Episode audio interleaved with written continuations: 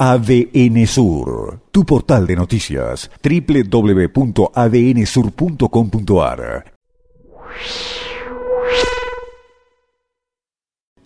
Claro, la conclusión más clara y contundente que podemos sacar sobre esta medida de alcance nacional, que es la especificación parcial del mercado mayorista eléctrico, es que si todo va como parece, de acuerdo a lo que hablábamos con Olveira, el congelamiento de tarifas, por lo menos para los eh, sectores de la población mayoritarios del país, debería extenderse más allá de junio. Este sería el sentido de ese ahorro de 312 millones de dólares que puede lograr en este caso el Estado Nacional para volcarlo a subsidiar el consumo. Pero decíamos y hablábamos de los valores de referencia que se han estado pagando, que se ha permitido eh, fijar en el mercado mayorista eléctrico en los últimos años. En el orden de los 70 dólares por eh, megavatio hora, cuando a nivel internacional los países eh, de Europa, economías desarrolladas, eh, fluctúan, por supuesto, cuanto más desarrollo pueden manejar tarifas más bajas,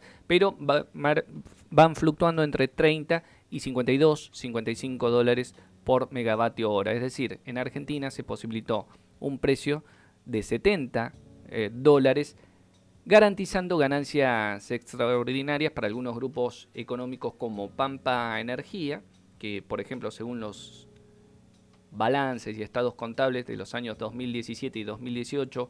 acumuló ganancias por 1.255 millones de dólares, 1.255 millones de dólares, Pampa Energía, de Marcelo Milling, y eh, Central Puerto de Nicolás eh, Caputo, también, considerando los balances 2017 y 2018, acumularon ganancias por 969 millones eh, de dólares. Dos de los grandes ganadores del modelo energético que posibilitó incrementos de tarifas sucesivos entre 2016, entre febrero de 2016 y diciembre de 2019, que a su vez después esto iba repercutiendo en el costo que se le cobra a las distribuidoras de energía en nuestra ciudad, la cooperativa de Comodoro Rivadavia, y a su vez esa presión se termina ejerciendo también sobre los usuarios eh, domiciliarios, los que pagan la factura de luz, tanto en residencias como en comercios, como en pequeñas y medianas empresas, muchas de las cuales no pudieron seguir funcionando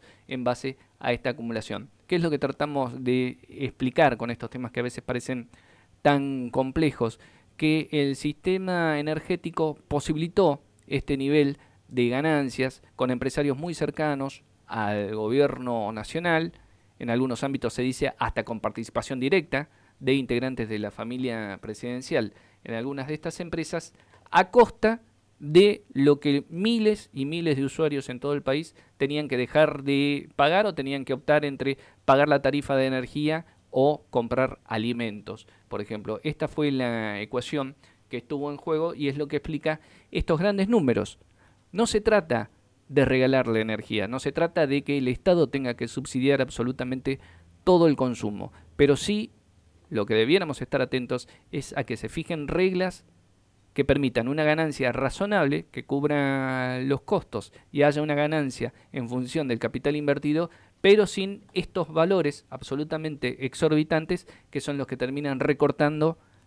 un insumo básico, como es la energía, como es la electricidad, como es el gas, mucho más en hogares de nuestra región patagónica. ADN Sur, tu portal de noticias, www.adnsur.com.ar